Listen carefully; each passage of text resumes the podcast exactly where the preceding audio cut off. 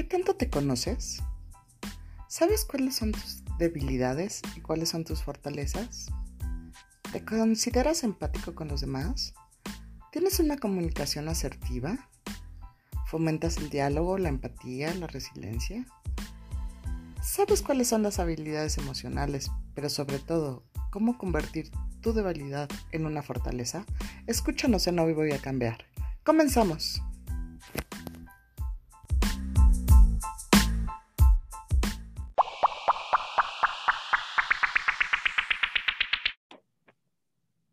Días, amigos de Radio Pit. Hoy miércoles 11 de noviembre estamos muy contentos.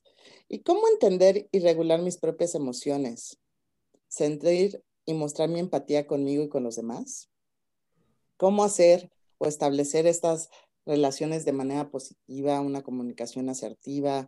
¿Cómo autoconocerme? ¿Cómo tener la habilidad de tener esas emociones y también compartir con los demás? He ahí donde nuestra gran invitada de lujo, María, María Rocío Guadalupe Villanueva, una gran, gran, gran maestra psicóloga, que es una máster en psicología clínica, en psicoterapia sistémica, eh, maestra docente en la Universidad de México y en otras instituciones, con gran experiencia profesional.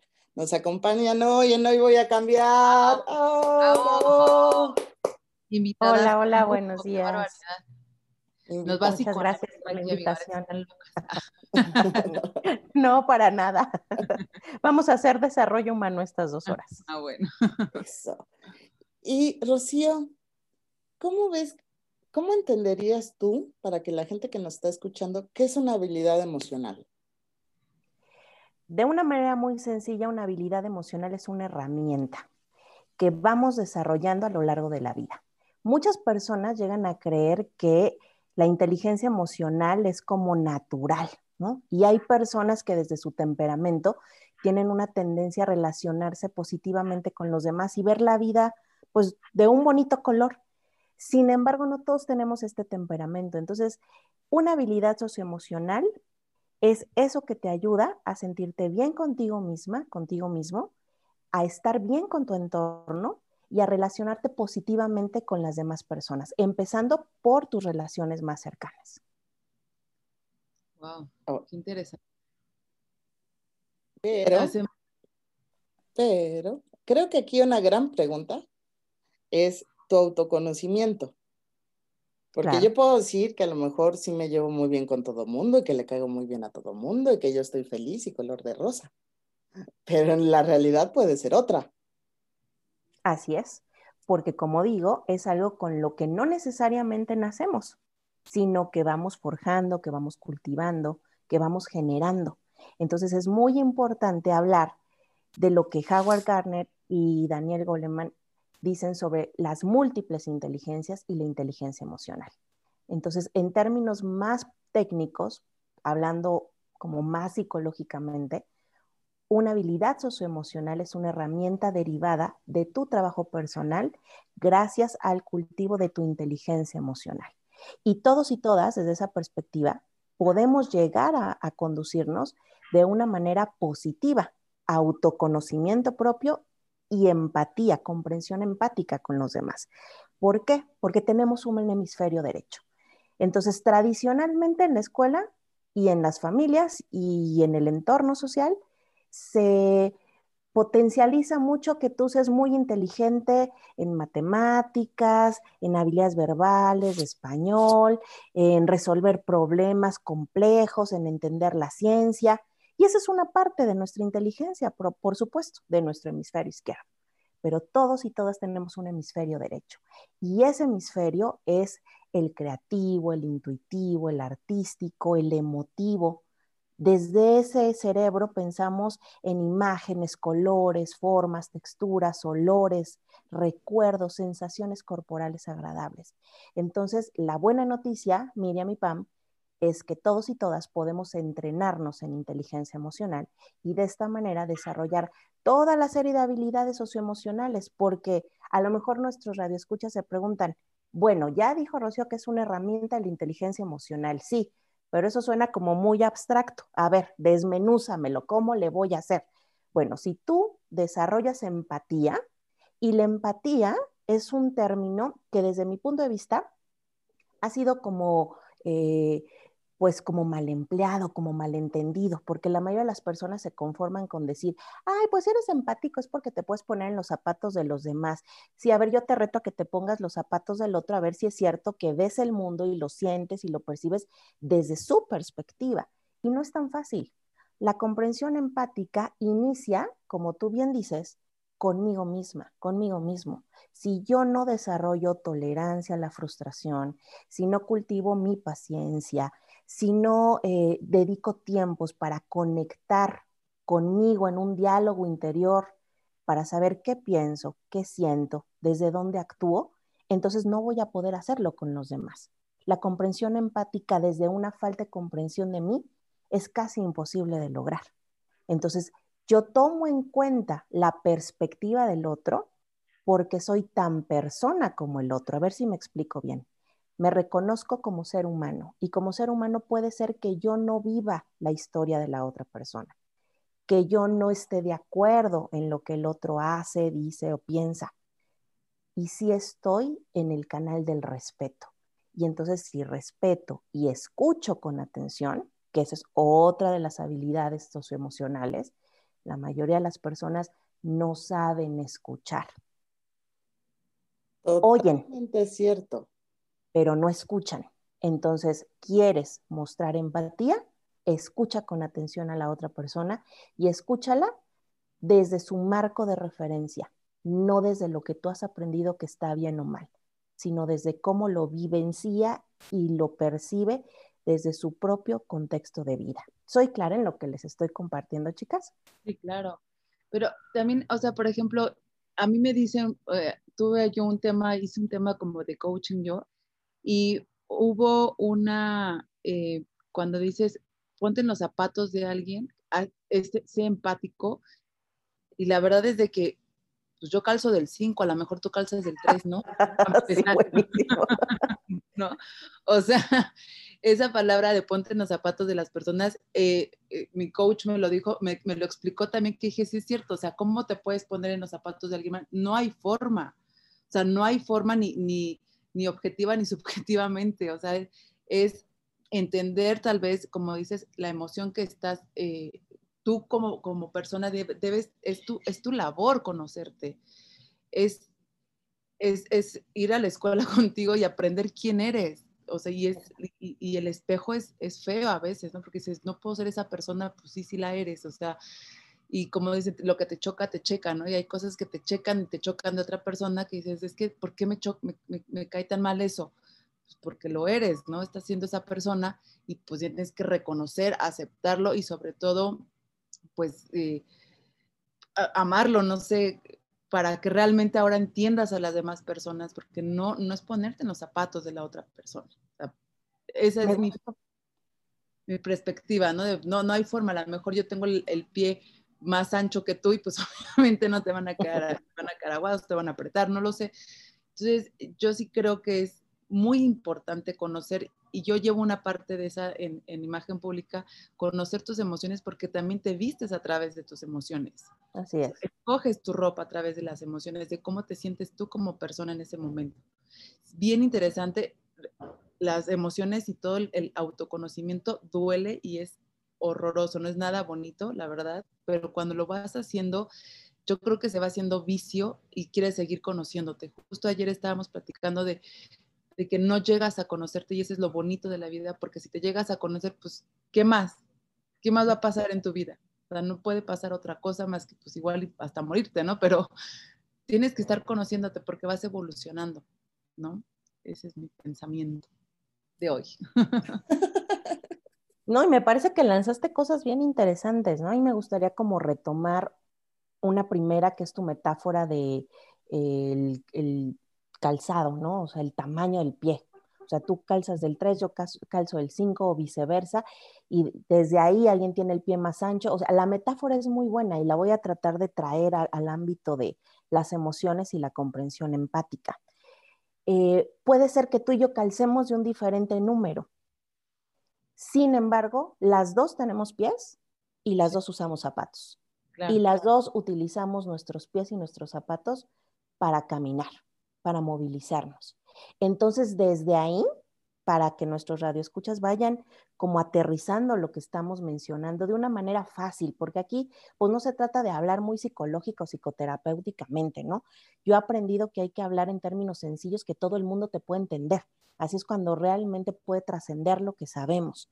Entonces, desde esa metáfora que me pareció muy ad hoc, es que partiendo de lo que sí tenemos en común tú y yo, aunque calcemos de un diferente número y el tipo de zapatos que nos guste también sea diferente y vayamos con ellos a distintos lugares, tú y yo compartimos esa humanidad.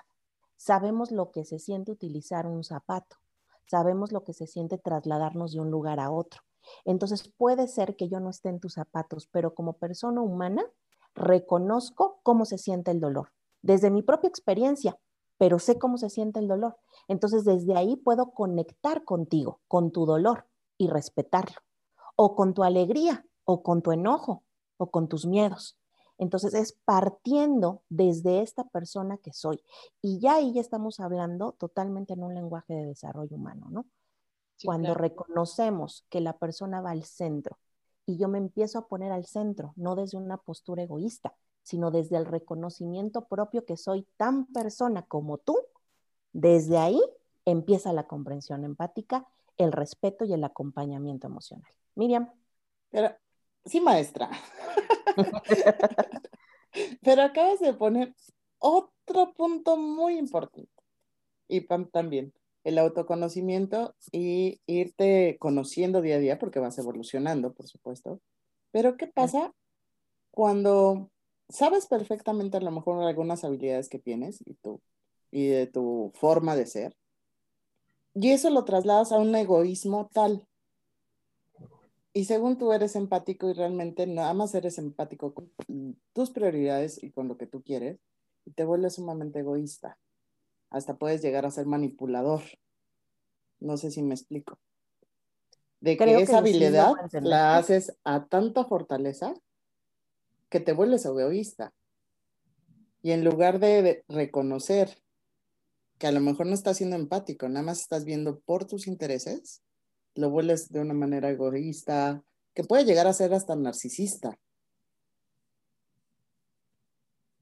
O sea, ¿cómo diferenciar esa, esa, esa franja tan delgada de la empatía con el respeto a ya caer en un tema egoísmo total, ¿no? Bueno, para mí, Miriam, eso sería una falsa empatía. O sea, la verdadera comprensión empática, como lo ha puesto Carl Rogers desde hace muchos años, que voy a parafrasear, no es que lo diga exactamente así, y el enfoque centrado en las personas que guía el desarrollo humano, eh, la verdadera empatía no tiene que ver con egoísmo, porque tiene que ver con aceptación positiva incondicional de los otros. Y eso está relacionado al no juicio.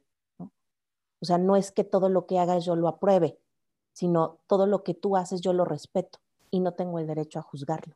Entonces ya cuando una persona manipula por cuidar sus propios intereses y aparentemente ve los de los demás y solo es como un gancho para salirse con la suya, no estamos hablando en el mismo idioma, ¿no? De hecho, tú acabas de tocar otro punto que eh, ya tiene que ver con cuestiones psicológicas eh, más complejas. Las personalidades narcisistas o las personas que tienen rasgos o características narcisistas. Ese tipo de personas necesita mucho trabajo personal para aprender a detectarse. Y entonces, como dice Pam, es doloroso. El proceso sí es doloroso, porque hablando en estos términos, todos tenemos, esto de acuerdo a la psicología analítica, tenemos un yo real y un yo ideal. Entonces yo creo que soy de una manera y que me comporto de acuerdo a ciertos valores. Y de repente, cuando yo estoy interactuando con las demás personas, en esta conexión de relaciones interpersonales, los demás me sirven como espejos de mí. Esto que decía hace rato, que decías tú, Pam, bueno, ¿y qué pasa cuando lo que me choca me checa? Bueno, porque las personas nos vamos espejeando, nos vamos reflejando unos con otros. Y ahí es cuando ocurre ese shock de, ah, pues entonces parece ser que a través de la mirada de los demás no me veo como yo creo que soy. Y eso es doloroso. Muchas personas se van por el lado de negarlo. No, no es cierto. Es el otro. es la otra, es que le caigo mal, es que tuvimos una, una mala interacción, es que fue un mal día que me paré con la pata izquierda. No, o sea, cuando muchas voces de los otros que nos reflejan nos empiezan a dar cuenta de que nuestro yo real no corresponde con ese yo ideal que tenemos en la cabeza, ese es un momento para cambiar. Entonces, espero estar contestando tu pregunta, Miriam. Nuevamente yo creo que me regresaría al punto de si tú y tú que me escuchas, que nos escuchas en este momento, quieres saber si te mueves dentro de la comprensión empática o dentro del egoísmo, observa muy cuidadosamente los efectos de lo que tú haces en tus relaciones interpersonales. Si tienes una red de apoyo sólida, si tienes amistades que están contigo en las buenas y en las malas, no solo en las buenas, si tu familia eh, te da una muestra de cariño, de respeto, de validación, si en tu trabajo tus compañeros, tus jefes, tus superiores, eres una persona querida, reconocida, que les da gusto mirarte, si vas caminando por la calle y en tu cuadra con tus vecinos, con el de la tiendita, te saludan con gusto, hasta esas cosas tan minúsculas, entonces querrá decir que eres una persona que va por la vida entablando relaciones positivas, respetando a los demás, hablándoles como lo que son, personas que merecen el mismo trato respetuoso y amable que tú quieres para ti. Pero si el efecto es que tienes relaciones de corto plazo, que solamente duran la víspera en lo que te convino, se llaman relaciones utilitarias. Eh, si tiendes a tener rotación de amistades y de compañeros y todo es como desechable y como que no importa, si ves llorando a alguien que te quiere, que le importas porque le lastimaste y tú le dices, ay, estás loco, estás loco, estás exagerando, y minimizas o no validas esas expresiones que te dan cuenta de lo que estás haciendo y cómo lo estás haciendo, entonces me parece que te estás parando más en el egoísmo que en la comprensión empática. No estás desarrollando tus habilidades socioemocionales y te estás encerrando en una burbuja que tarde o temprano te va a ir aislando y te va a ir dejando en soledad. Con eso no sé si abono a lo que tú quieres saber, Miriam. No, mm, perfectamente. Diste el clavo, porque muchas veces entender nada más el término empatía es complicado, como decía Pam, si yo calzo del 5 y tú del 3, pues de ahí hay una diferencia, ¿no? Pero yo tengo que autoconocerme, irme desarrollando y creando conciencia de mí misma. Y sobre todo ver al otro con respeto, con amor, porque el ser humano también, si lo ves así, pues también te van a ver así, creo yo, ¿no? Es un, es un equilibrio. Totalmente. Y si no quieres verlo con amor, porque hay personas que dicen, ¿y yo por qué voy a ver al otro con amor?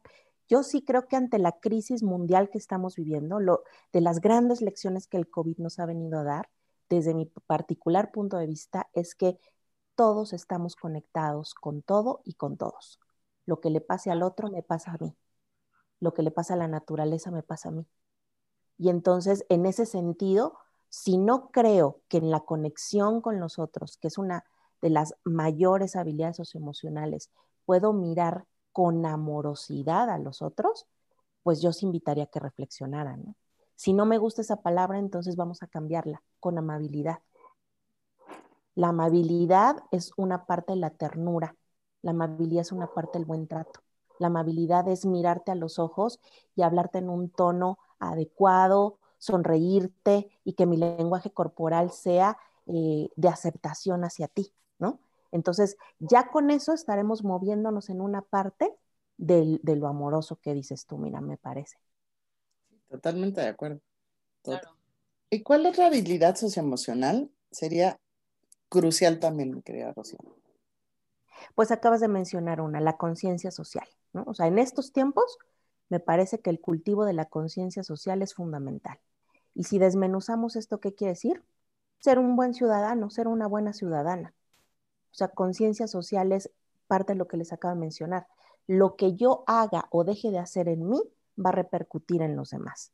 Tomando un ejemplo muy actual. Si yo salgo a la calle y no me pongo cubrebocas y tengo interacción de riesgo con personas y lugares contaminados, lo que yo me haga a mí se los voy a hacer a otros. a mis familiares, a mis amistades, a todas las personas con las que conviva. Eh, si yo genero círculos de convivencia, o sea, las redes nos acercan.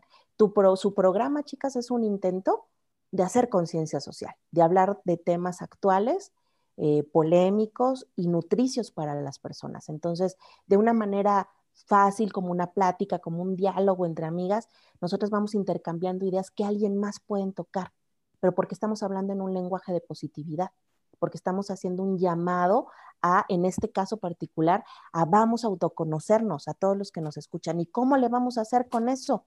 Pues a ver, o sea, has estado cinco minutos, o sea, no te digo una hora, no te siento a meditar contemplativamente. Te has sentado cinco minutos al amanecer, al atardecer, en cualquier hora del día, a solas, para preguntarte, ¿cómo estás? ¿Cómo te sientes? ¿Qué estás pensando? ¿Cómo se siente tu cuerpo en ese momento? Esa conciencia individual te va a llevar a esa conciencia social porque al ver las caras de las personas con las que convives a diario y al tener esa conexión con nosotros, puedes percibir desde esa conexión contigo cómo pueden estar los demás personas a tu alrededor.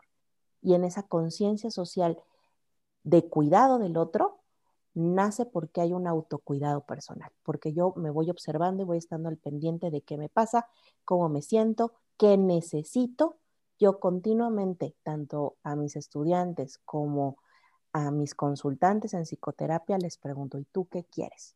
¿Tú qué necesitas? Y muchas veces son preguntas tan sencillas que nadie les ha hecho en su vida que no saben qué decir. Después se van acostumbrando, ¿no? En el proceso de interacción entre las clases y, y las terapias y esto. Pero de entrada hay personas que no están acostumbradas a que les pregunten eso. Y desde ahí para mí empieza la conciencia individual que después se refleja en la conciencia social, que te importan los demás. Y me parece que de esa otra manera sales de lo que tú decías, Miriam, de las posturas egoístas y egocentristas que no te permiten ver más allá de tu nariz. Exacto, porque aparte la pregunta yo creo que más difícil que yo creo que luego te pueden hacer, y yo creo que a todas nos han hecho las que estamos aquí, cuando te preguntan, ¿y quién eres? ¿Y tú quién eres? Y por lo regular, ¿qué empiezas a decir? Tu currículum. No, pues soy abogada, soy esto, ta, ta, ta. No, eso es lo que haces. Eso es muy diferente. No estamos acostumbrados a hablar bien de nosotros, ¿no? O sea, eh, ver nuestras virtudes nos cuesta trabajo y creemos que eso es egocentrismo, ¿no? que puede caer, o sea, no, digo que no, pero puede caer en el egocentrismo de, que te creas tanto, ¿no? O sea, eh, decir, o sea, decir palabras que no, no corresponden a lo que eres, también nos es caer en el egocentrismo, pero es difícil ser, ser em, ¿cómo, decirlo? Humilde con lo que eres, pero sobresaliente con lo que también eres, ¿no? O sea, es, es una franja muy delgadita de decir quién eres sin caer en la soberbia y ser eh, humilde, ¿no? Y decir realmente quién eres y qué, habilidades cuentas, porque yo recuerdo que dices que yo no, yo no aprendo muy rápido, pero yo, yo recuerdo que siempre emocionalmente he sido pues estable, o sea, he tenido muy buena inteligencia emocional de no enojarme en el momento que me debo de enojar. Obviamente cuando lo aprendí y que sabía que era este, inteligencia emocional, fue que pues ya no la quise aplicar tanto, ¿no? Dije, no, pues eso pues, se ve, no se ve nato, pero ya dije, ya no quiero. que emocionalmente de mis emociones. pero es, es muy, muy difícil describirte a ti como persona, ¿sabes? Uno mismo es muy difícil. A mí me cuesta mucho trabajo. Y aparte, no nada más describirte como persona, porque yo creo que muchos sabemos nuestras cualidades, nuestras virtudes, y a lo mejor son los primeros que tenemos en nuestra lista, ¿no? Ah, pues soy así, así, así. Pero haz tu lista de debilidades. Son pergaminos. sí, pero ¿cuántos los podemos llegar a hacer? Porque como decíamos al principio, te cuesta trabajo, es doloroso, realmente ver tú quién eres y ver también todos los errores que cometes o todas las cuestiones que haces que si no eres tan empático, si eres irresponsable, si eres egocéntrico, si eres, no sé, mentiroso o mentirosa. O sea, el, el poder aceptar eso, pero cómo cambiarlo y hacerlo una habilidad de manera respetuosa, ¿no? O sea, decir, si ya, si soy mentiroso y no te gusta, pues trabajar en tu transparencia y hacerte esas autopreguntas contigo mismo, tu autoevaluación. O sea, como decía Rocío, si yo veo que no tengo relaciones estables, si yo veo que no tengo amistades estables, si yo veo que la gente pues casi no me saluda o que me tienen y le echo la culpa a los demás, de decir, no, pues es que él es. No, pues es que todo se lo toma personal, es que es muy delicadito o es muy sentida, lo que sea. Es decir, no, pregúntate qué haces realmente, ¿no? Y cruza esa, vete con un especialista, vete con una red de apoyo y crúzalo, porque si no tu vida va a seguir siendo igual. Pero lo increíble es llegar a ese punto, o sea, muy pocas personas, creo yo, han llegado a ese punto de decir, he sido egoísta, egocentrista, o, sea, no, muchas personas llegan a lograr ese, eh, el decir, yo estoy mal porque tengo pocas relaciones. Yo creo que hay muy pocas personas que van a terapia diciendo, no funciono bien como persona por el mismo hecho de que te da pena, de que tú como, la soberbia, o sea, es, si es complicado que lleguen personas solas, yo creo. Yo, a mí me llevaron, me arrastraron a un coaching, yo no quería ir. Yo decía, tú estás mal, estás loco, estás enfermo, ¿no? pero pues te das cuenta que pues estabas muy, malita de la cabeza, entonces, y empiezas a buscar más, porque yo, yo creo que te vuelves adicto a saber más de lo, quién eres y por qué te gustan esas cosas y por qué haces eso, pero lo vas descubriendo, pero al principio, el principio es muy difícil, hay muy pocas personas que se atreven a dar ese salto y más porque la soberbia los ciega de que ellos están bien. Pues miren, voy a tratar de jalar varias cosas de la que dicen porque me emociona mucho que puedo yo seguir ahí cotorreando con ustedes tan a gusto y con quien nos escucha. La primera que les quiero compartir, a mí me gusta mucho decir que yo soy un ser espiritual. Cuando me preguntan quién eres, a mí me gusta decir, yo soy un ser espiritual, yo soy un ser de luz que en estos momentos está teniendo una experiencia material humana. Y desde esa experiencia material humana, aunque soy un ser de luz, al tocar esta humanidad me descubro con defectos y virtudes, con un lado luminoso y con un lado oscuro. Y entonces ya de ahí puedo empezar a hablar, ¿no? O sea, cuáles son mis virtudes, mis fortalezas, desde esta luminosidad de la persona, y cuáles son estos oscuros, bien oscuros, que todos y todas tenemos, aunque no nos guste aceptarlo y aunque no vayamos por la vida diciéndolo a los cuatro vientos. De hecho, no es necesario ventilarlo con los demás. Lo que sí me parece necesario e indispensable es que logremos identificarlos y reconocerlos para nosotras mismas, para nosotros mismos. Porque si no, entonces se convierte como que vamos caminando por la vida con un ojo tuerto, Hacemos como que vemos, pero no vemos completo. Y entonces, en, esa, en ese conflicto del cual les hablaba hace un rato, ¿no? Eh, puede resultarme muy choqueante, muy estresante, muy doloroso e inclusive ser motivo de conflicto con los demás cuando me reflejan esas partes oscuras de mí que yo no he visto y que como no las he visto, pues no las reconozco y no las acepto. Y entonces las niego y culpo a los otros que me dicen algo que no es verdad. Entonces, eso por un lado, para responder a la pregunta, ¿quién soy? Cada quien tiene su forma.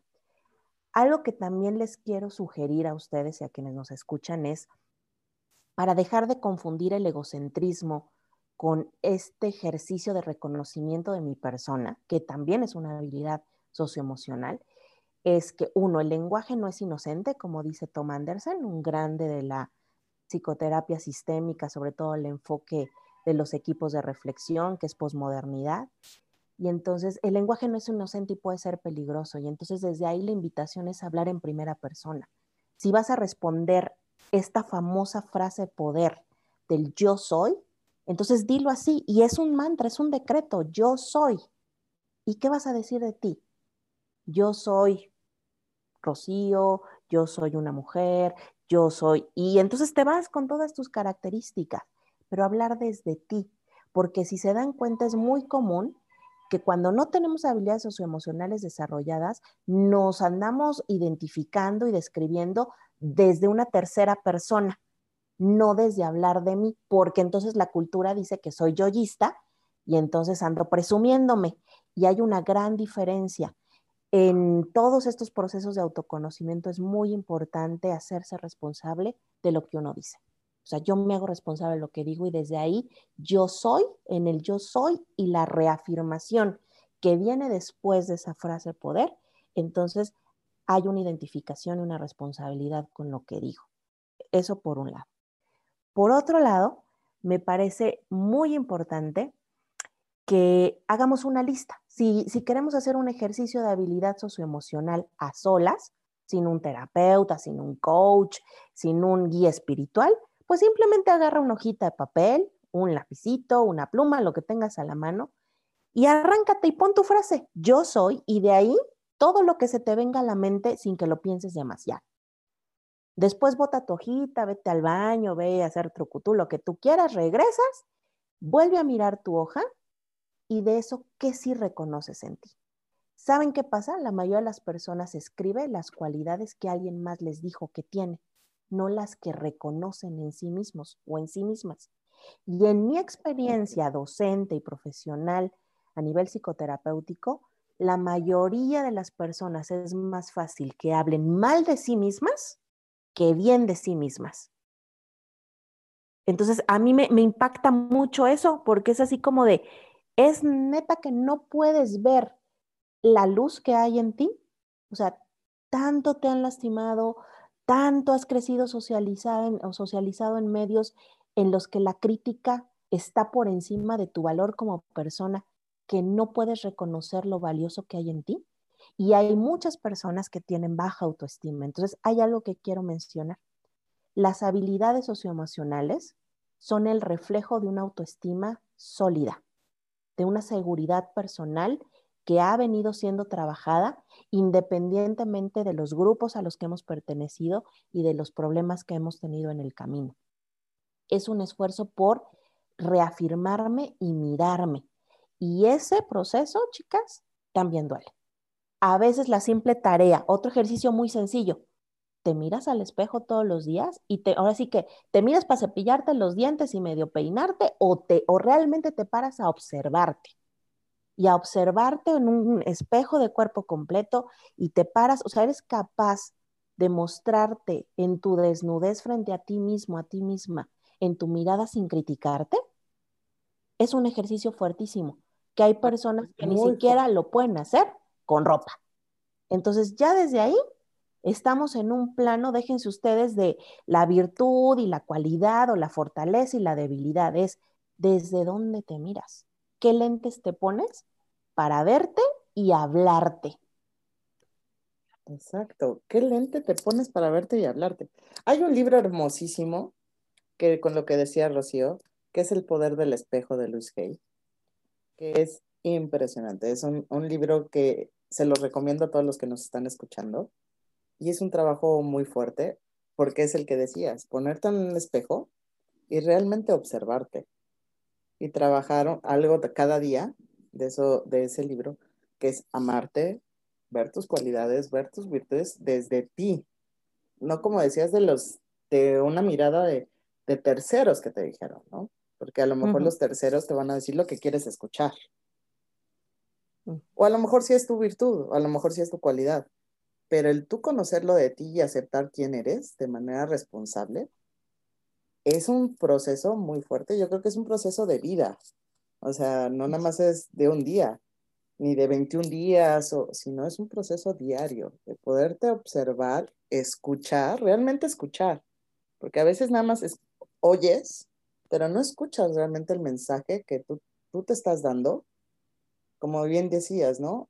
O sea, ¿cómo te puedes hablar tú a veces de que, ay, soy bien, te... ay, estoy rebruta, o ay, ¿por qué hice esta tontería? O sea, todo lo negativo. Y eso sí lo dices bonito, ¿eh?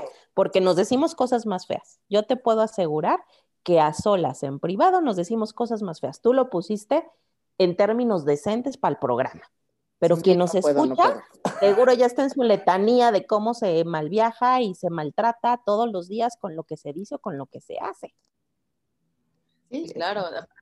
Aparte, o sea, toda la carga que traes de, de los terceros, ¿no? O sea, déjalo como tú te hablas, luego la carga de los terceros, ¿no? Yo, yo recuerdo que mi mamá siempre me, me decía que no, cuando me descuidaba, yo no me veía al espejo, o sea, de verdad me decías que ya te crecieron las piernas, ya te creció la barriga y no sé qué.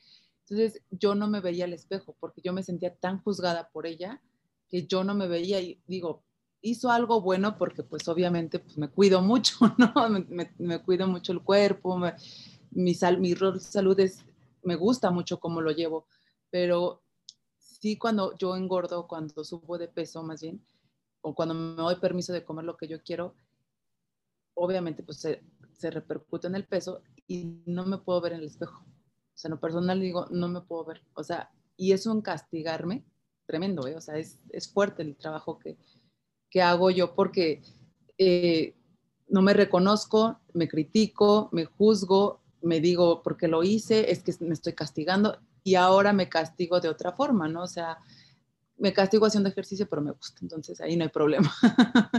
pero es un castigo, de todos modos es, algo que me estoy juzgando yo también, ¿no? Y cuando ya voy adelgazando, pues ya me veo, digo, ay, ahora sí, ya me estoy gustando, ¿no? pero, pero sí es, es, es, la comunicación también de terceros que, te, que la tienes en la cabeza rondando y te vas diciendo cosas terribles todo el día, todo el tiempo, a cada momento. Y es un trabajo muy, muy interesante el que se tiene que hacer diario para quitarte también todos los demonios de las personas y las emociones negativas de ellos, ¿no? Se llaman voces internalizadas. O sea, cuando ya mi mamá no está alrededor y escucho su voz dentro de mí, es que yo ya me tragué a mi mamá y entonces está hablando, ¿no? En mi interior. Y entonces ahí hay otro ejercicio muy interesante. Si, si nosotras, quienes nos escuchan, se hacen un mini retiro en el día. Y se ponen a dialogar con esas voces internas. Eso también es una habilidad socioemocional, porque desde ese punto de vista, no es que no valide las otras voces internalizadas. ¿Sí me escuchan, chicas?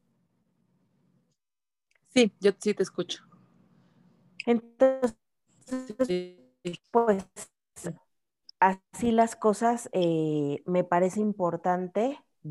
Y lo que dices es un trabajo de toda una vida. O sea, esto no es de ahorita lo hago y mañana ya estoy terminada. Muchas personas que practican yoga, tai chi, chine kung fu, este, ah, eh, que van a psicoterapia, que tienen sus sesiones de coaching. O sea, creen que con un rato de estarse trabajando, o sea, no sé, tres meses, un año, cinco años, pues ya están, ¿no? Y entonces van a ser como el escarabajo de Kafka, otra persona que va a cambiar totalmente.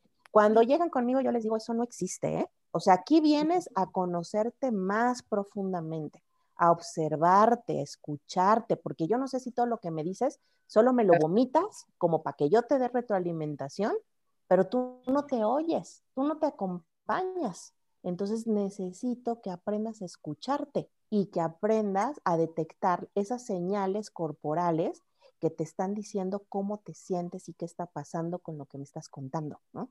Hacer esa conexión con el cuerpo es muy importante y desde mi punto de vista esa también es una habilidad socioemocional. Aprender a reconocer en tu cuerpo lo que también desde el enfoque central en las personas se llama sabiduría organísmica. Y esa sabiduría organísmica tiene que ver con un darse cuenta. Cuando reconozco que mi centro de, la, de valoración principalmente está dentro de mí. Pero pues escucha bien bonito. Para saber, eh, aprender a escuchar esa sabiduría organísmica, necesito vivir toda mi serie de experiencias cotidianas, aprenderme a escuchar y afinar ese darme cuenta, porque esa voz, hay, hay personas que a la sabiduría organísmica le llaman intuición o voz interior, la ignoran porque creen que están como soñando, como que se dan el avión a sí mismas y la ignoran porque no la validan. Y resulta que después de varias experiencias, pues su sabiduría organísmica les había avisado que hicieran o no hicieran ciertas acciones y a veces se aventaron como el borras y se equivocaron y se reprochan no haber escuchado a su sabiduría organísmica. Entonces, para conjuntar esta serie de ideas, sí me gustaría dejar bien claro en quienes nos escuchan esto. El trabajo personal es para toda la vida. No es un disfraz que te pones y te quitas a tu antojo. No es una chucha tampoco que te quitas y te pones. Es un estilo de vida, este desarrollo de la persona humana a lo largo de todo su ciclo de existencia, con todo lo bueno y con todo lo malo que le toque vivir, que para mí no hay nada malo, son experiencias de vida que nos fortalecen. Pero si por ahí alguien que le quiera llamar que son tragedias, bueno, vamos a llamarlo así. Sin embargo, mi invitación sería, como les acabo de decir, que dice Tom Anderson, el lenguaje no es inocente. Entonces vamos a hablarlo como esas grandes lecciones maestras de vida que vienen a darme la oportunidad de probarme de qué estoy hecha o de qué estoy hecho, de lo que soy capaz y de cómo puedo aprender, porque también la habilidad social es un aprendizaje hasta el día que me muero. Totalmente de acuerdo contigo. Totalmente, y creo que también Sí, total. Yo, yo creo que, y aparte, bueno, yo te digo, yo creo que a mí se me volvió adicción, pero es divertidísimo conocerte, o sea, miedos y dices, ay, qué babosa, ¿no?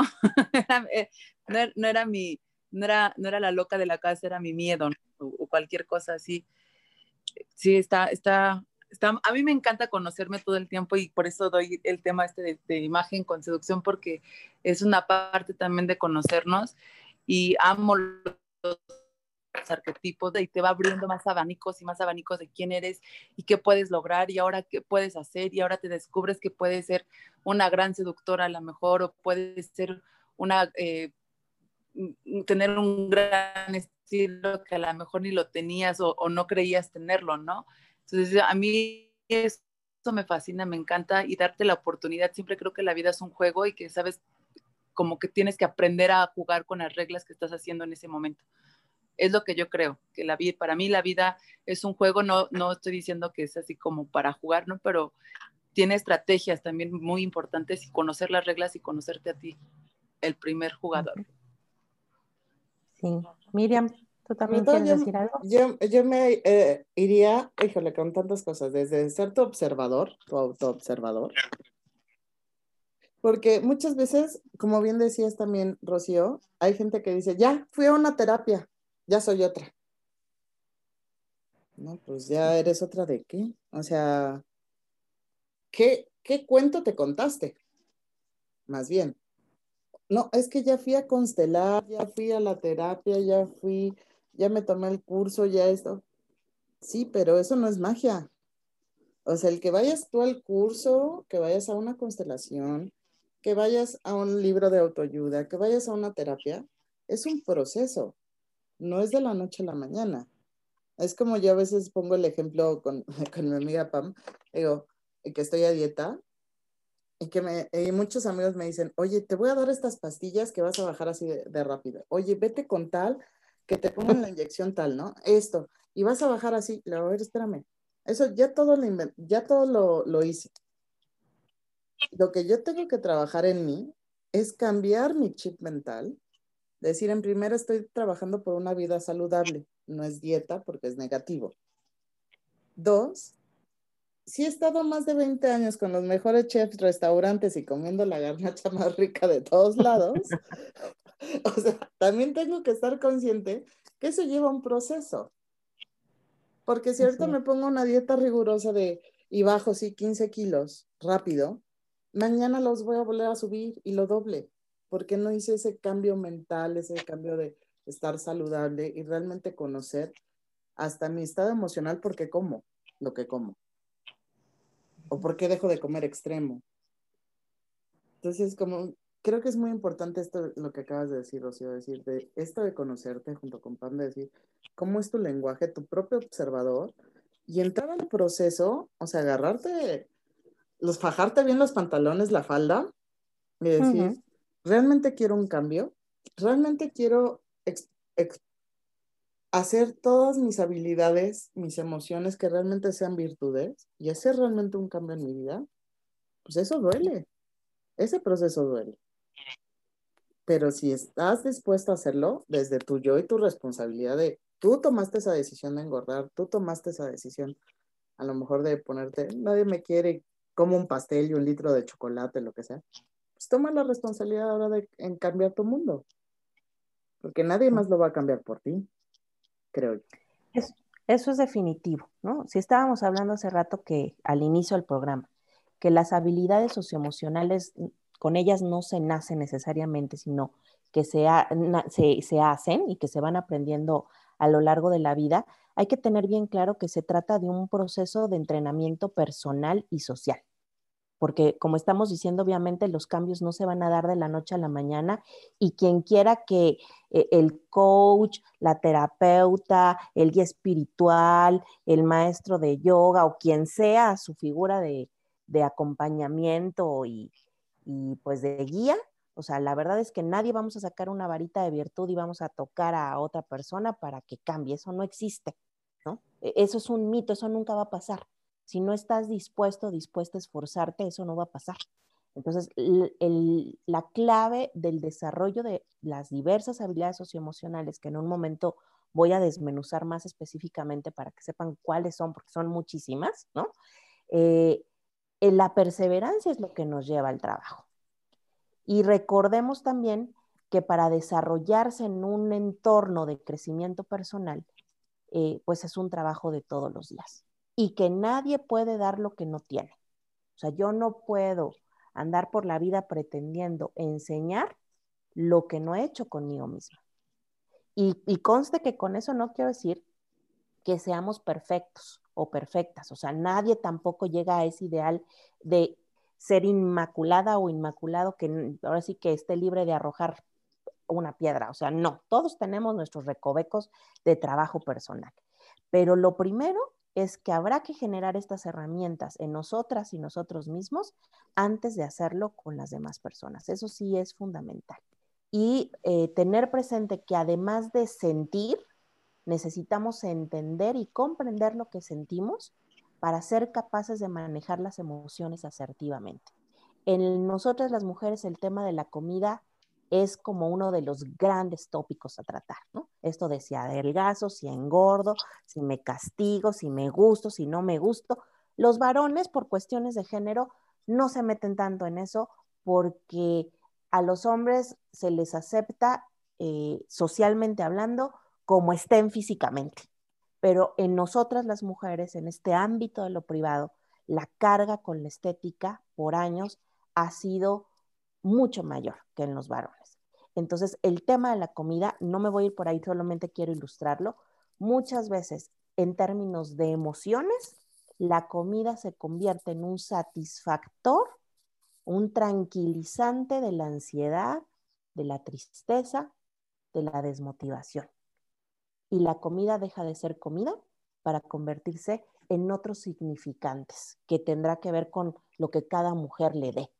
El litro de helado, los chocolates, las garnachas. Generalmente cuando estás triste te vas a comer algo dulce, pero no te comes una cosa, te comes el litro de helado, no te comes un chocolate, te tragas el bote de chocolate, ¿no? Ah, no te comes una rebanadita de pastel, te tragas todo el pastel. Entonces, ahí si me estoy explicando bien, me parece que el trabajo emocional debe ser muy fino, porque gestionar las emociones o buscar gestión emocional a través de la comida es una mala decisión y es un reflejo que no tenemos ciertas habilidades socioemocionales desarrolladas para empezar esta, de no solo sentir, sino saber qué estoy sintiendo, entender cognitivamente qué estoy sintiendo y comprenderme efectivamente desde dónde estoy sintiendo lo que estoy sintiendo. No sé si me estoy dando a entender. Bastante bien. Muy bien. Y yo quería decir que nosotras no nos vamos con medias tintas, nos acabamos el pastel o no lo acabamos o no nos lo comemos. Pero hay otras maneras, Pam, de gestionar las emociones. Lo que pasa es que las personas no las conocen. En un lenguaje anterior a Howard Gardner y a Daniel Goleman, ah, se hablaba de control emocional. Hoy en día se habla de autogestión saludable de las emociones. Y para empezar a hacer esto necesitamos eh, ponerle nombre. Entonces, no sé qué tanto sepan nuestros radioescuchas, pero yo sí quiero hacer como una labor de ABC, ¿no? Y esta labor de ABC es que eh, para adentrarse al mundo de las emociones, necesitamos saber que hay cuatro emociones básicas que toda persona experimenta a lo largo de su existencia, le gusten o no, porque está ligado a un sistema límbico, que es núcleo del cerebro. Entonces, esto viene desde la parte neurológica. Y entonces, desde ahí, lo que básicamente todas las personas vamos a experimentar a nivel emotivo son alegría, tristeza, miedo y enojo. Esas son las cuatro emociones básicas. Ya con que tú en tu día a día reconozcas cómo te sientes desde ahí, ya es un avance. Ahora, los sentimientos, aunque están dentro de la gama emocional, emoción y sentimiento no significan lo mismo. No necesariamente son sinónimos. Los sentimientos son producto de la combinación de pensamientos atribuidos a las emociones básicas que acabo de mencionar. Entonces, de acuerdo con la forma de que cada persona significa en lo particular las experiencias vividas, le pone nombre a lo que siente. Y entonces la gama de sentimientos es mucho más abarcativa, es mucho más amplia que las emociones básicas que, mencioné hace un momento. Y de ahí la combinación pues se llama frustración, éxtasis, impotencia, plenitud, vacío, etc. Entonces hay que aprender a hablar un lenguaje de las emociones. Eso en primer lugar. Después, pues acostumbrarlas a llamarlas por su nombre cuando éstas aparecen, conmigo misma, conmigo mismo y con los demás. Entonces, pregúntate, ¿cómo me estoy sintiendo en estos momentos? La identificación emocional y la validación de esas emociones y de esos sentimientos son claves fundamentales en un proceso de reconocimiento. Y entonces, antes de irte por el pastel de chocolate y el litro de helado, mejor siéntate a estar contigo mismo, contigo misma y pregúntate cómo te estás sintiendo, ponle nombre y valida eso que estás sintiendo. Hace muchos años, eh, en un taller de coaching, me recordaron una técnica ancestral que utiliza eh, el yoga. Siente lo que sientes sin juicios. Siéntate unos minutos en silencio, con los ojos cerrados, contactando con tu respiración y date permiso de sentir lo que sientes sin juicios. ¿Y qué significa eso? No empieces a darle a la metraca mental para alimentar cómo te estás sintiendo. Y entonces traigas a tu mente y revivas esos momentos que te hicieron sentir mal. O sea, no, sin juicio es atraviesa a través de esos sentimientos y esas emociones como si estuvieras atravesando por un banco de niebla despacio, con calma, acompañándote sin apresurarte y reconociendo. Antes de dar un paso en falso, permítete sentir lo que sientes sin juicios. Es decir, nada más estoy enojado o estoy triste o estoy feliz, pero a lo que me refería de la matraca mental es de ese, fíjate que te, acuérdate que él te hizo ta, ta, ta, o acuérdate que ella te hizo. no, frenas todo eso, frenas los juicios, frenas los pensamientos, frenas los recuerdos. Es un ejercicio de autogestión donde tú te pones este freno interior para evitar agrandar lo que sientes, eh, como decimos los mexicanos, echándole más leña al fuego. Evita echarle leña al fuego. Solo acompáñate en silencio, con respeto y con amor. Eso no es fácil. no, no, porque como no nos gusta sentir, la verdad, no nos gusta sentir sentimientos negativos, pues obviamente el, el, el dolac más fuerte, más rápido es echarle la culpa a otra persona. O sea, es lo más fácil, ¿no? De no, no quiero sentir esto y pues le echo la culpa a la otra persona para yo blindarme de ese dolor. Pero si resignificas el sentimiento o la emoción, dices, siento, estoy enojada porque sucedió esto, cómo me hace sentir, dónde me duele y por qué, cómo lo puedo solucionar. Eso es como yo gestiono mis emociones. O sea, a veces, ¿no? Porque también no es fácil estar como todo el tiempo eh, gestionándolas. No es, no es que sea cansado ni, ni agotador, pero el tema es que tampoco puedo estar todo el tiempo tan presente. O sea, hay veces que me voy y digo, ya me hice la víctima hoy. Pues ni modo, me hice la víctima. ¿Por? Porque necesitaba hacerme la víctima, tal vez, ¿no?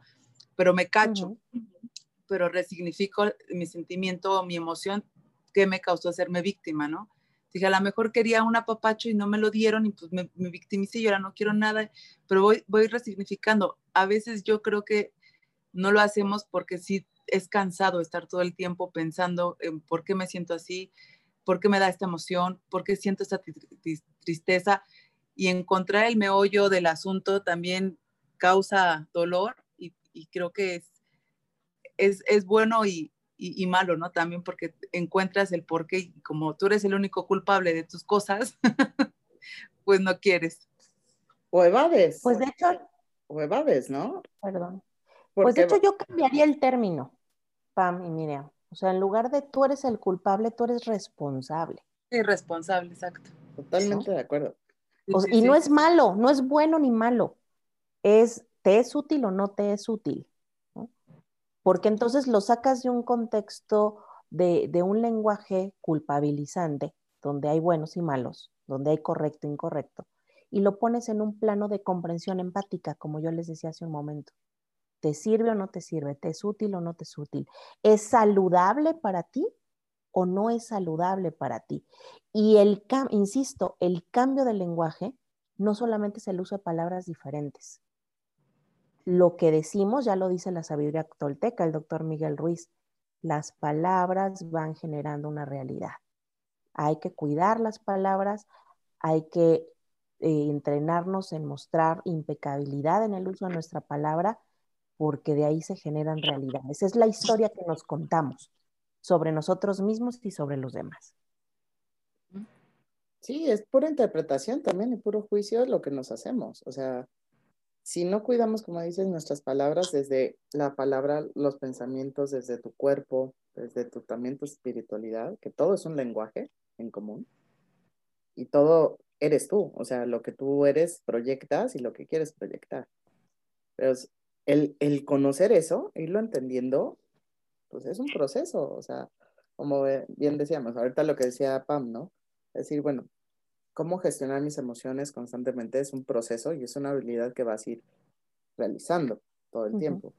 Porque también es muy fácil evadir tu responsabilidad, como comer compulsivamente, como trabajar en exceso para evadir la responsabilidad que tengas de, pues si cortaste con el novio, si cortaste con la novia, que las deudas que esto, entonces dices a trabajar, a trabajar, a trabajar 18 horas para no pensar, para no sentir y para no hacerte responsable de lo que está pasando. Entonces, si quieres un, eh, resultados diferentes, pues haz cambios diferentes. Eh, y creo yo que una parte. Sí, adelante, mira. Sí. No, no. Una parte importante es, para mi punto de vista, es que si ya se te presentó algo, sentimiento de enojo, lo que sea, ¿por qué no verlo de manera de resolución y no seguir con el conflicto? La matraca que decías, ¿no? Así es. Cuando yo estaba entrenándome como psicoterapeuta sistémica, aprendí una frase eh, en lenguaje de terapia sistémica que, bueno, varias, son dos, que yo recapitulo constantemente en mi vida personal y profesional. Y dice así, si haces más de lo que no funciona, seguirás obteniendo los mismos resultados. Si quieres hacer algo diferente, deja de hacer lo que no funciona. O sea, hacer más de lo mismo no te lleva a ningún lado. Entonces hay que intentar caminos diferentes. Y la matraca no es una buena consejera y el atragantarte no es un buen consejero y el evadirte a través del trabajo tampoco. Como decimos en México, todo exceso no es saludable. Entonces, si, eh, si estamos cayendo en algún exceso de lo que sea, es creo que una llamada interior de alerta para resignificar el camino, para hacer un alto y resignificarlo. Totalmente de acuerdo. Pero he ahí el dilema. o sea, quitarte esos hábitos, esos modelos que te hiciste. Porque hasta el cambio del hábito es complicado. Porque te jala también. A lo mejor llevabas 20 años haciendo el mismo hábito y de repente empezar a trabajar algo diferente, pues es, es cruzar ese portal. O sea, decir, bueno, pasito a pasito, pasito. Así como dice la canción, paso a pasito. Ir poco a poco. ¿Y, cuál sería otro? Sí, Miriam, vas, porque yo, yo quería decir otra cosa, pero igual y tú me quieres preguntar. Así es que tú dime qué hacemos. Dile otra cosa y ahorita te pregunto. Perfecto. Y justo con lo que dices, yo preparé algo porque quiero transmitírselo a quienes nos escuchan de cuidado con las creencias limitantes que boicotean el desarrollo socioemocional en la vida adulta, ¿no?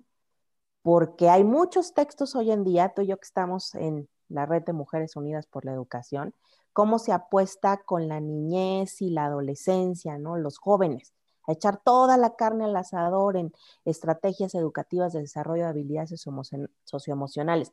Está de moda, parece que está de moda, aunque debería de haber existido siempre, pero bueno, pongamos que afortunadamente hoy ya está en el vocabulario del ámbito de la educación la importancia de educar socioafectivamente. Como dice mi querida amiga y colega, la doctora Ana María González Garza, hay que aprender y pasar del saber al saber ser, ser persona, convivir.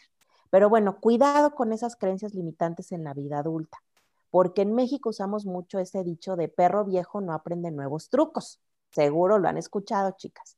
Y nada más fácil que, que eso. Está comprobado científicamente que gracias a la neuroplasticidad cerebral, todos los seres humanos tenemos la capacidad de aprender hasta el último día de nuestras vidas. Esto no se sabía hace 60 años, hace 100 años.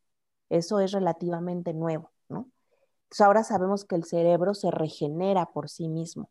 Entonces, aún aquellas personas con padecimientos crónicos o algún tipo de discapacidad tienen la posibilidad de mantener activas ciertas funciones cognitivas con la estimulación adecuada. Entonces, si yo no tengo un padecimiento crónico, si yo no tengo una discapacidad intelectual, no tengo pretexto, o sea, es desde mi libre albedrío, como decían ustedes hace rato, o sea, ¿quieres o no quieres? ¿Vas a tomar la decisión para hacerte responsable o no? O sea, nadie te está echando un choro que va a ser fácil, que va a ser rápido. O estamos hablando de procesos de cambio graduales que se van dando a lo largo de la vida y no se terminan hasta que uno se muere. Entonces, en ese contexto, la mayoría de las veces nosotras y nosotros mismos somos quienes nos metemos el pie para sabotear esos avances y esos cambios. No son nosotros, somos nosotros mismos. Entonces, si queremos convertir nuestras debilidades en fortalezas, primero habrá que elegir trabajar limitantes que nos hacen pensar que no podremos, que ya es tarde, que las personas no cambian y bla, bla, bla, bla, bla, toda esta parte del argot popular que apuesta hacia el no cambio. O sea, hay que hablar en un lenguaje de posibilidades y de soluciones. Entonces, quien se resigna, eso lo quiero subrayar, quien se resigna y no actúa, está condenado o condenada a repetir sus mismos errores, pero porque no quiere aprender. El sentido del empoderamiento, o sea, hablando otra vez en un lenguaje de desarrollo de habilidades socioemocionales, el empoderarse es una de las claves en las personas adultas para propiciar el cambio.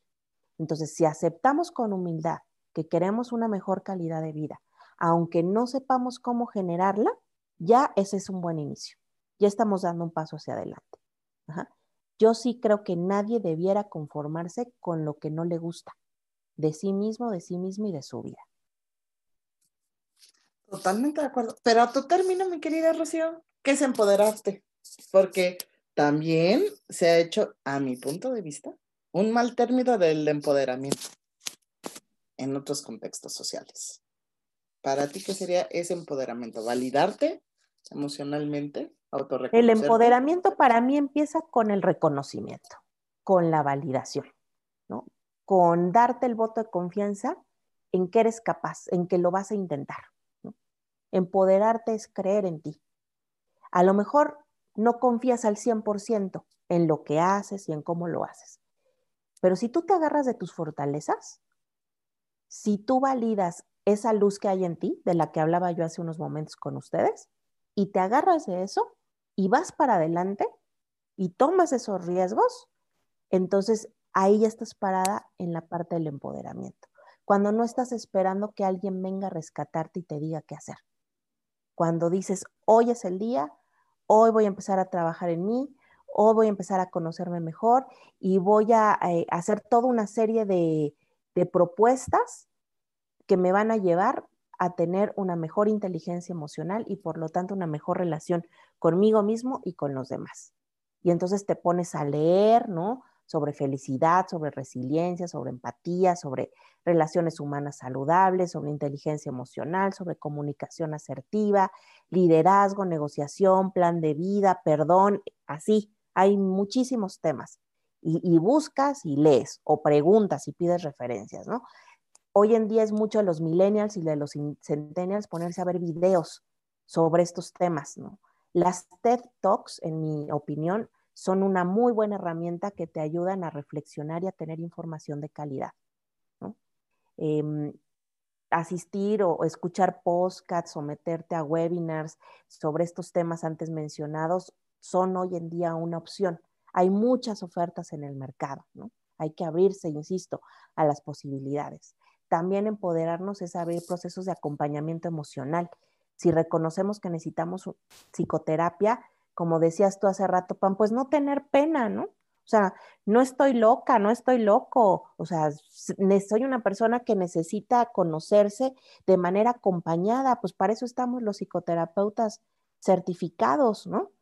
Bueno, no me gusta la psicoterapia, me han hablado del coaching. Bueno, pues el coaching siempre y cuando sea con también alguien certificado, no te vayas a ir con alguien que medio aprendió en un fin de semana y entonces te va a dorar la píldora, o sea, ve con personas certificadas, checa sus credenciales, porque luego también se ha hecho como una prostitución de el acompañamiento emocional que cualquiera lo puede dar y no cualquiera lo puede dar. Se los digo humildemente y, y defendiendo mucho mi profesión como alguien que se ha quemado las pestañas y se las sigue quemando durante años para ofrecer lo mejor de mí misma a nivel profesional y personal, ¿no?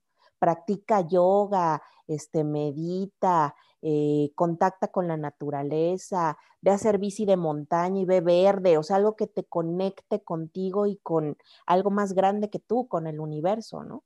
Eh, también promueve una escucha activa y un diálogo respetuoso, eso también es empoderarte. Lleva una bitácora, un diario pues, eh, de observación personal, ¿no? en donde tú puedas estar revisándote y contándote a ti misma tus experiencias. Este método narrativo de escribir es muy poderoso en los procesos de autoconocimiento y de empoderamiento. Y practica lo que yo le llamo respiraderos emocionales de manera frecuente. Un respiradero emocional es aquello que te llena el alma, así de simple, ¿no? A mí me encanta bailar, por ejemplo. Amo la salsa, amo este, el merengue, o sea, sí, y, yo soy feliz, o sea, me transporto a otra dimensión cuando bailo, ¿no? Entonces es uno de mis respiraderos emocionales favoritos. A lo mejor el tuyo es leer o el de Pam es hacer ejercicio. Bueno, pues aliméntate con eso en lugar de correr al refri a comerte algo que te va a hacer daño, ¿no? O evadiendo eh, de otras maneras eh, lo que estás sintiendo. Entonces, esos respiraderos emocionales te contactan contigo e, insisto, son formas de empoderarte. Y son formas tan sanas y tan necesarias para cada uno de nosotros, a todos los que nos están escuchando, porque si no, viene todo lo contrario.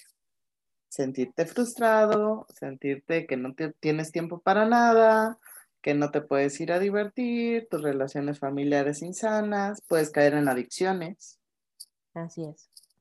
En, conductas de riesgo totales, pues hasta buscar las soluciones, pues hasta de fumar a lo mejor una droga o tomarte una droga o beber en exceso. O sea, todas aquellas conductas que te pueden traer un, un tema, ¿no? Un tema peligroso y de riesgo para ti. Entonces, todo lo que nos estás diciendo es, es como, creo que todo lo que nos has dicho, Rocío, es, es que de, de todo lo que tú detectes tuyo, puedes hacerlo totalmente tu fortaleza en todos los sentidos.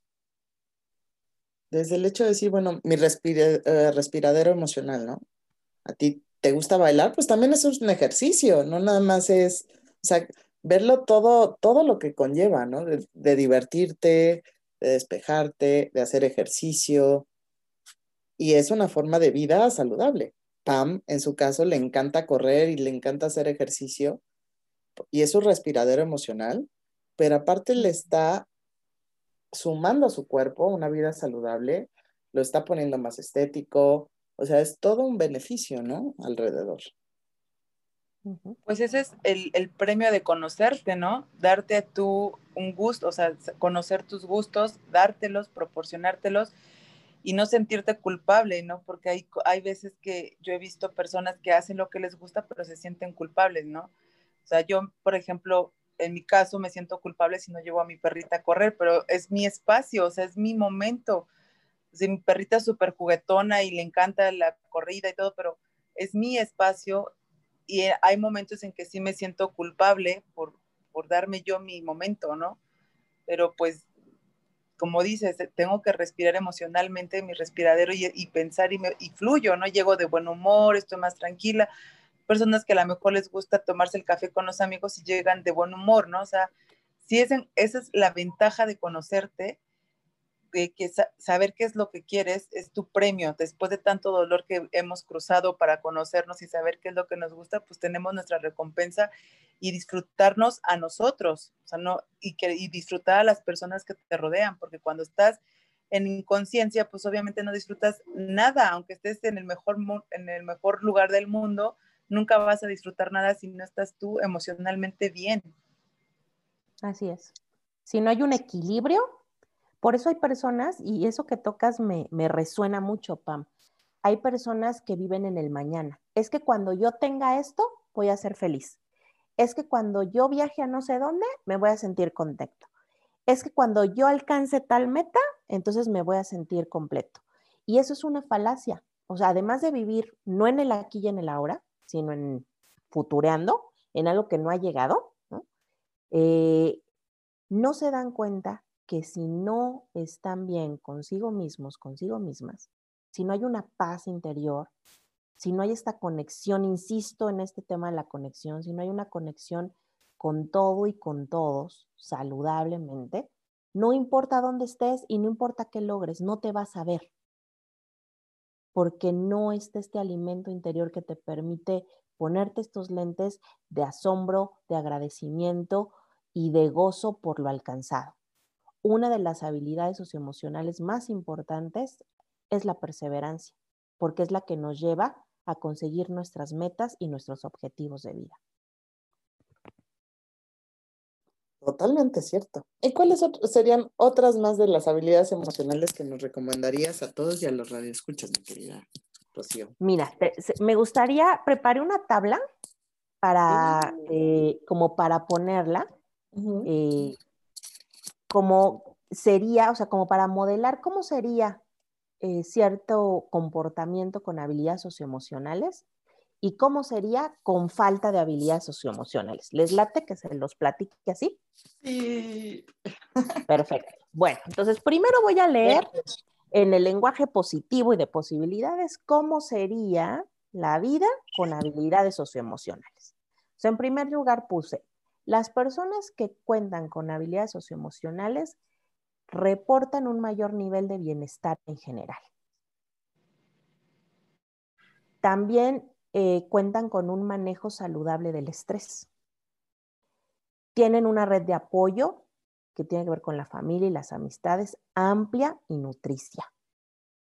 Presentan conductas positivas, propositivas y proactivas de afrontamiento ante la vida.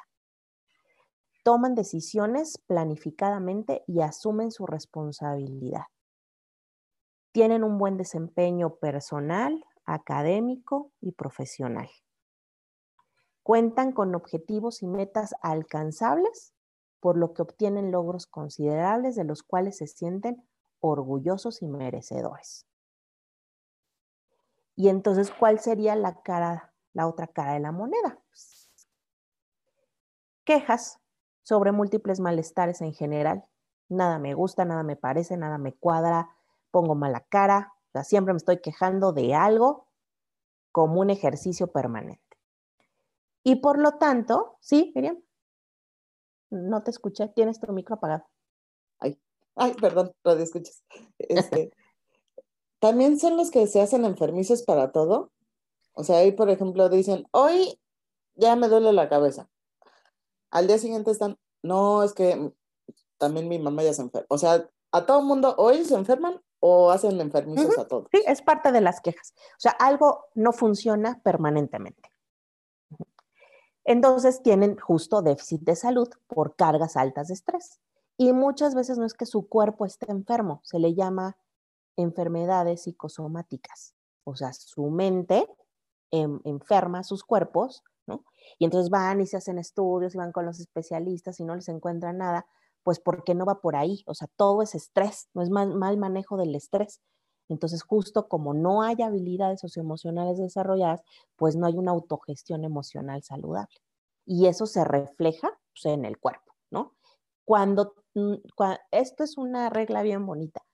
Cuando nosotras mismas no le hacemos caso a lo que sentimos, a esa sabiduría organísmica de la cual hablaba hace un momento, entonces el cuerpo tiene que expresarse, porque la mayoría de las personas son capaces de aguantar grandes cargas de estrés emocional. Por eso no van a psicoterapia, por eso no van a coaching, por eso no alimentan su espíritu, porque se aguantan y se acostumbran a vivir así, o sea, normalizan su malestar, ¿no?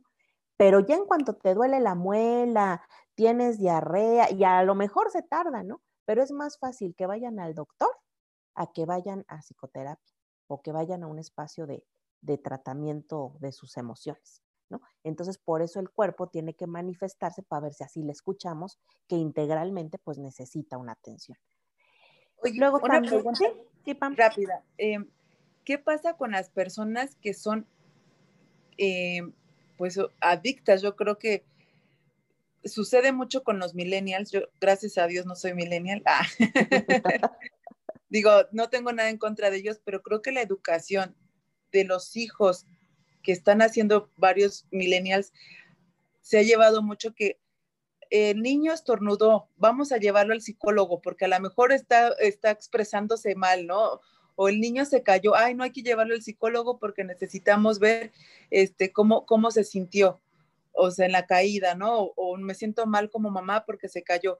Estas personas que llevan tan seguido a los, a los hijos al psicólogo, a los terapeutas o personas que van tan seguido al terapeuta porque creo que ah, encontraron como una forma también, yo creo que de, de mm, ¿cómo se puede decir? Como de, eh, ay, se me fue la palabra, que se sienten mejor cuando están con, con un psicólogo ¿es bueno o es malo tener tantas terapias? Digo, yo soy psicóloga organizacional, pero pues obviamente yo veo empresa, empresas, ¿no? Y soy consultora en imagen pública, pero a mí en lo personal no creo que sea tan como que agarrar a la, psicóloga para cualquier bronca que tengas. O sea, también tienes que tener la capacidad de, pedalear, como dice mi marido, pedalearle el cerebro para que encuentres también tú tus debilidades. No siempre que estés con una psicóloga este, ¿cómo se llama? Shadow, este, como sombra. Como sombra. Sí, ¿qué opinas tú de esas personas que tengo que se la pasan en terapia todo el tiempo? Pues mira, más que bueno o malo, eso me lleva a hablar un tema de dependencia, ¿no? Entonces, justo hablando de autoconocimiento, sería útil reconocer en esas personas si no han aprendido a fiarse de sus propios recursos y entonces su centro de valoración, en lugar de estar en ellos mismos, está fuera de ellos, en la figura del terapeuta, ¿no? Y entonces recurren no para hacer un trabajo personal, sino como para reafirmarse, para validarse, ¿no? Para eh, sentir ese respaldo que por sí mismos o por sí mismas no pueden dar, ¿no? Entonces yo creo que aquí la reflexión sería si vas eh, para desarrollar habilidades que te permitan seguir con tu vida, insisto, reconociendo que ese centro de valoración está dentro de ti y entonces los procesos de terapia te ayudan a fortalecerte, versus cuando te haces dependiente de una opinión externa y entonces todo se lo quieres consultar a alguien más. Me parece que ese sería como la distinción entre uno y otro. Además, hay que evitar psicologizar la vida. O sea, la psicología está todo el tiempo, sí, pero no un estornudo, no una caída necesariamente tiene que ver con un trauma. Entonces eso ya también es una cuestión de pensamientos de tipo obsesivo que se pueden aproximar a otro tipo de trastornos más complejos. Pero en este momento no me gustaría meterme por ahí porque, insisto, es otro tema, necesitamos como otra plataforma para darlo a entender. Espero ser clara con lo que menciono por el momento para abonar a tu respuesta. Y em, lo que yo subrayaría de esto es que cuando estamos en la línea del autoconocimiento, de la autogestión emocional saludable y en el desarrollo de estas habilidades socioemocionales por los medios que he comentado anteriormente, que no solamente es la psicoterapia, es uno de muchos más, entonces eh, vamos haciéndonos de estas herramientas que, insisto, que son habilidades para la vida. O desde la UNESCO, así se manejan.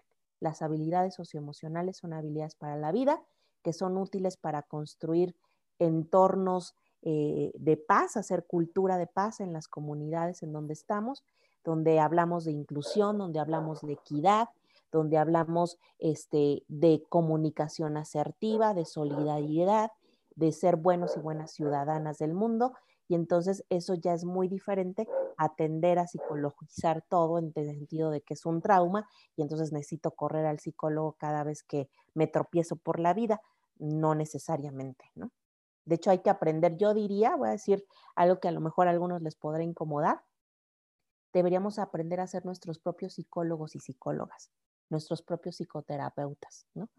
Y fiarnos más de, insisto, de esa sabiduría organísmica, de esa tendencia actualizante, como decía Rogers, que, tenemos porque el ser humano es bueno por naturaleza. Lo que pasa es que nos han hecho creer que no. Y entonces ahí es cuando empezamos a desviarnos del camino. Y regresando al camino del bien, del, de las quejas, ¿cuál sigue? Ah, pues en ese entorno, para que pues podamos como irnos espejeando, ¿Qué otros entornos podemos ver en la falta de habilidades socioemocionales? Cuando he perdido contacto con familiares y amistades, por lo que tiendo a aislarme. Cuando presento lo que seas tú, Mira más rato, conductas de riesgo propio y ajeno. Violencia, adicciones, relaciones tóxicas, autolesión, etc. Cuando actúo de manera impulsiva, sin medir los riesgos y culpo a los demás de los efectos cuando tengo un desempeño personal, académico y profesional deficiente. Y cuando no sé a dónde ir ni qué hacer con mi vida, y entonces tengo que andarle preguntando a todo el mundo qué debo de hacer y cómo lo debo de hacer. Y además se tiende a la procrastinación y la indecisión. Entonces, de esta manera, pues espero ilustrarles, contribuir a ilustrarles cómo sería un panorama con habilidades socioemocionales y sin habilidades socioemocionales hemos estado atónitas. Porque es la verdad, o sea, muchas veces reitero el autoconocerte y como dices, ser tu propio psicólogo, preguntarte, hacerte preguntas todos los días. O sea, ¿qué quieres? ¿A dónde vas? ¿Cómo estás actuando? ¿Cuál es tu emoción? ¿Cómo te expresas? Porque todo tu lenguaje habla, como decía al principio también Pam, ¿no? En, en, en, sobre todo ella que, se dedica a imagen, este, hasta cómo te vistes, dice mucho. Claro, y fíjate que ahorita que tocaste el tema de la, de, la vestimenta, yo me he dado cuenta que hay personas que tienen un estilo diferente al que tienen porque fueron impuestos por las, por las, por la familia, ¿no? Entonces, si no se conocen emocionalmente, pues mucho menos un estilo, ¿no? No se dan el permiso para conocer un estilo, para jugar con la ropa, no se dan permiso de, de, de, ser a la, no otra persona, pero sí alguien que a lo mejor quieren ser, porque igual no se conocen, no tienen ese conocimiento básico de una persona que es, ¿qué me gusta? ¿Me gusta o me lo impusieron? ¿No? O sea, yo eh, eh, por eso me, dediqué, me dedico a esto, que esto me encanta y me fascina, porque te das cuenta que las personas se dicen, es que yo quiero verme más sexy, pero no, mi estilo no es ser sexy, no, pues sí, te puedes ver mucho más sexy de lo que te ves ahorita, ¿no? Pero juega con eso. No, no, no, es que no, eso no es para mí. Y les da miedo porque no se conocen. No tienen ese autoconocimiento y esa regulación de las emociones o es, esa autogestión de, de emociones de qué les puede provocar verse sexy o salirse un poquito de su estilo, va a provocarles una emoción de, de, de ansiedad tal vez, ¿no? Entonces, la importancia es importantísimo conocernos y gestionar las emociones a través, digo, en mi caso, a través de la ropa y todo eso se puede lograr y conocerse aún más. Y está increíble. trabajando estas habilidades emocionales para hacer el cambio. O sea, yo creo que en, en, en, las dos diferencias que nos diste, Rocío, es decir, a todos los que nos están escuchando, ¿en qué lado de la, de la lista se ven, no? O están. Entonces, si yo sé que a lo mejor estoy en una etapa de codependencia, de una actitud tóxica, de una frustración, bueno, entonces, ¿qué tengo que hacer? ¿Qué tengo que trabajar para cambiar eso? O sea, como hemos dicho en toda la plática del programa, es decir, no es mágico, es un proceso. Entonces, si hacemos las tareas que nos recomendó Rocío y empezamos a preguntarnos quién soy, empezamos a preguntarnos qué sentimos, cuáles son nuestras conductas cotidianas, nuestro propio lenguaje interno, podremos ir descubriendo qué necesitamos también trabajar. De hecho, con esto que les compartí, me parece, no sé si estén de acuerdo, chicas, que las personas que nos escuchan en este momento podrían hacer un autodiagnóstico, ¿no? Esa autoevaluación de la que hablabas hace unos momentos, Miriam. Eh, de repente yo he escuchado que muchas personas no es que no quieran hacer un trabajo personal, es que no saben con quién ir, eh, tienen miedo de caer con personas charlatanas, escuchan de repente otras personas, es que yo fui con fulano y sultán y no me sirvió de nada. Eh, existe la falta de cultura en donde eh, no se ve eh, la inversión en uno mismo como justo una inversión, es como un gasto, ¿no? Y yo sí creo bien importante que si no te tienes dinero en este momento, que si no sabes con quién ir, bueno, primero pregunta, ¿no? O sea, yo creo que para eso existen este tipo de programas donde se pueden pues contactar y hacer sugerencias y buscar redes de apoyo, pero también pues si no tienes dinero y no puedes pagar, pues ya dije hace rato, o sea, métete a la red, hay un chorro de cosas, ¿no? Métete a webinars, oye podcast, eh, ve las TED Talks, eh, escucha programas como esto que son gratuitos, ¿no? O sea, cuando te inviten a, ahorita que está el boom de, de todo esto en línea, pues aprovecha y hazlo, lee, Ahora hay audiolibros, este, hay libros digitales, no los tienes que comprar, entonces hay alternativas. Y entonces empieza a hacer un autodiagnóstico, tu propia radiografía, como dices tú, a ver, ¿en qué lado de la tabla estoy, no? O más o menos por aquí. Y entonces eso te va a ayudar a que te mires a ti mismo desde una perspectiva diferente e insisto, no lo tienes que aceptar con nadie más. Empieza por aceptarlo contigo mismo, contigo mismo y ya ya estás del otro lado, ya, ya vas ganando. Inclusive yo sumaría que le demos intención a, nuestras decisiones y acciones. Por ejemplo, quienes hemos practicado yoga, algún tipo de yoga, a mí la que más me gusta es kundalini, porque es la que ayuda a drenar la parte emocional. Em, siempre antes de iniciar una clase de yoga se te pide cuál es la intención para tu clase piensa y elige una intención para tu clase. Entonces, pues mi intención puede ser eh, sentirme feliz cuando termine. Mi intención es regenerar mi cuerpo, mis células. Mi intención es pensar positivamente, ¿no? Entonces, no necesitamos en una clase de yoga para todos los días al levantarnos, hacer un ejercicio de agradecer y ponerle una intención a ese día, porque eso va a mejorar nuestras decisiones y acciones de ese día. Entonces, una invitación de busquemos el sentido de lo que hacemos. No lo hagamos por hacer, sino que tenga un propósito. Y eso puede ser un ejercicio diario, muy sencillo, que no cuesta dinero. Otro ejercicio, Sal de tu burbuja individual para mirar y escuchar las necesidades de los demás. Y eso te aleja, como decíamos hace un momento, del egoísmo y del egocentrismo. O sea, que te importe lo que pasa con los demás, ¿no? O sea, cultiva la solidaridad, la empatía y el servicio. Una persona que reconoce que es parte de ese todo se conecta más fácilmente con su comunidad y con las necesidades de esa comunidad a la que pertenece. Otro ejercicio muy sencillo es alimenta tus relaciones positivas.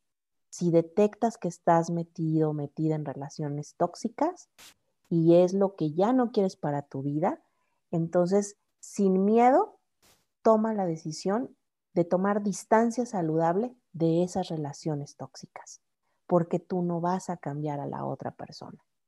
Tú no vas a salvar a la otra persona. La única persona que puedes salvar es a ti mismo, a ti misma, y cómo te salvas cuando te niegas a seguirte entrampando en relaciones que te violentan, te lastiman, eh, te hacen dudar de ti mismo, de ti misma, y es mejor decir aquí corrió que aquí quedó. Y comunícate de manera asertiva. Y también resuelve, resuelve conflictos de manera constructiva y ética, porque no se trata de decir que estamos tan socioemocionales que ya nunca nos enojamos y no nos frustramos y no tenemos un mal día. Aún así también lo validamos. Nada más que los conflictos no los resolvemos desde ahí, sino de manera constructiva y de manera ética, desde la conciencia social. Totalmente de acuerdo. Eh, yo creo que todos los que nos están, radio escucha que nos están escuchando, han de decir, con muchos 20, es decir, qué estoy haciendo, qué no estoy haciendo, cómo me estoy comunicando, qué. Y hoy puedes cambiar. Si lo decides, hoy puedes cambiar. Si realmente estás dispuesto a cruzar e, eso y realmente tener resultados diferentes, pues siempre hay tiempo, nunca es tarde, como bien decías, ¿no? Quitarnos esos, esos paradigmas de no, es que ya estoy grande, ¿cómo, va a cambiar, ¿cómo voy a cambiar?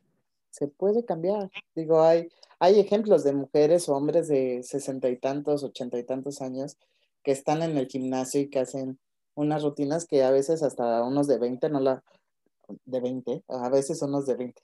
Bueno, perdón. No las podemos hacer. De 20 por 2. de 20 al cuadrado. Los chavos como yo no podemos hacerlas. Bueno, si no me echo porras, ¿quién? Pero todo se puede lograr, o sea, digo, yo creo que si, si lo tienes en la mente y realmente lo deseas, lo puedes cambiar. Si realmente estás dispuesto. Dispuesto. Hasta como dice Pam, me hago algo diferente, ¿no? Con mi imagen. O sea, me atrevo a, por ejemplo, ahorita que estoy viendo tus lentes rojos, o sea, en lugar de utilizar unos lentes convencionales negros, cafecitos, ¿no? O sea, pues pongo mi armazón rojo o rosa eléctrico, ¿no? o en lugar de andar siempre con el chongo, pues me suelto el cabello, este, me atrevo a cambiar de look, me pongo un color que no es frecuente que yo use, pero porque yo quiero, ¿no? Entonces, a veces, pues solamente hace falta decidirse y hacer un cambio chiquito y de ahí motivarse y hacer más. E insisto, dejar de depender de la mirada de los otros y de las otras. Hay que regresar la mirada a uno mismo, qué quiero, qué tengo, me parece que las chavas de 20 por 2 como nosotras, ya nos podemos dar el lujo de no hacerle caso a la mamá, al papá, a la abuelita, a la tía, a la bla, bla, bla, sino a mí misma, ¿no? O sea, me parece que ya nos hemos ganado ese privilegio de ya abonamos, ya cosechamos, ya honramos y hoy yo elijo. Y hasta desde ahí, esta frase de yo elijo se puede convertir en un mantra de poder. ¿Qué eliges hoy para tu vida? ahorita que dices eso, eh, es como, como un volver a empezar, ¿no? Un volver a empezar de tu vida y hasta es emocionante. Pero yo justo eh, estaba viendo una frase de Freud que decía que, que a las personas no les gusta la libertad, lo, y como dice, lo voy a parafrasear, no les gusta la libertad porque conlleva responsabilidades y a las personas no les gusta la responsabilidad y por eso no tienen libertad. Entonces, tener esa lección de elegir, elijo hoy yo hacer esto, conlleva una responsabilidad de cómo te vas a sentir ese día. Puede ser positivo, puede ser negativo. Y no sentirte culpable, sino ser responsable de la decisión que tomaste, porque es tu libertad, es lo que tú estás eligiendo, nadie más está eligiendo por ti. Y, y, se, y hasta me emociona porque sí es, es verdad, o sea, puedes hacer lo que tú quieras, elegir, me puedo quedar dormida hoy, elijo quedarme dormida, pero mi responsabilidad y lo que yo decida va a caer en mí, ¿no? O me puedo ir a correr o puedo hacer muchas cosas. Y es bien bonito y bien emocionante cuando ya tienes esa capacidad de elección. O sea, pero obviamente la responsabilidad recae también en ti. Y eh, a mí me encanta esa de la, elección, elegir hoy elijo ser una mejor persona, como primero cuidándome, ¿no? Primero eligiendo una, un buen atuendo para salir hoy a correr o eligiendo un buen atuendo porque elijo ir a tomarme un café porque tengo esa libertad y es mi responsabilidad cuidarme y, o sea, cuidarme con mi cubrebocas y mi responsabilidad de cuidar a las otras personas. Eso es algo bien bonito y me encanta la elección. Chicas, ya estamos a unos seis minutitos de acabar el programa. Entonces, sí, cerramos con algo que nos quieran decir a los radioescuchas, por favor, de este gran... Sí, yo tengo dos frases, si me permiten. Adelante. La primera que les quiero dejar para la reflexión dice así, esta frase es mía. Elijamos tejer puentes entre nuestros pensamientos y nuestras emociones, entre nuestra cognición y nuestro afecto, entre nuestro cerebro y corazón. Cerebro y corazón deben permanecer permanentemente comunicados en pro de nuestro bienestar saludable. Y la otra frase es de mi mejor amiga del doctorado, eh, la casi doctora Laura Martínez Gutiérrez, y ella dice así, como buena desarrollista humana, el centro de valoración está dentro de uno mismo, de una misma. Se aprende a escuchar a nuestra voz interior, llamada también dentro del enfoque centrado en la persona sabiduría organísmica o centro de valoración organísmica. Y ese proceso de valoración organísmica se va construyendo con base en esa sabiduría personal que todos los seres humanos poseemos. Se va enriqueciendo con cada una de nuestras experiencias de vida. ¡Wow! ¡Qué bonito! Totalmente cierto. Bravo por esas frases. Bravo. ¿Y tú, Pam? Yo, híjole, yo digo, yo, mira, para mí es bien importante, o sea, sí estar bien por dentro, pero cada que empieces a reflejar por fuera, te va, te va ayudando más a, que te motives a, a seguir creciendo. Y creo que hay muchas personas que, bueno, yo me, uno con ellos porque quiero las cosas rápido, ¿no? Y una cosa para poder avanzar en tus emociones es que empieces a vestirte como quieres. O sea, eh, si te quieres vestir de amarillo, vístete de amarillo. Ya después vas conmigo y pues obviamente te voy a dar una asesoría, ¿verdad? Pero, pero atrévete a vestirte diferente, atrévete a hacer cosas diferentes para que de ahí empieces a ganar autoestima, empieces a generar y a hacer tu autoestima para que después de ahí ya desprendas y te empieces a conocer muchísimo más y va a ser un viaje padrísimo. Te va a doler al principio, pero va a ser padrísimo conocerte y vas a querer conocerte más y más y más y, y hazlo con estilo y con imagen seductora. Todo. Eso. Eso. Para eso se necesita autoestima, mi Pam. Sí, claro, por supuesto digo, se tiene que ir haciendo, la autoestima se hace día a día, ¿no? Con cada acción que vas tomando va creciendo tu autoestima y, vas valorando que tienes, que tienes el poder de elección, como lo decíamos, tienes el poder de elección y el poder de libertad de lo que tú tienes que hacer o quieres hacer. Así es.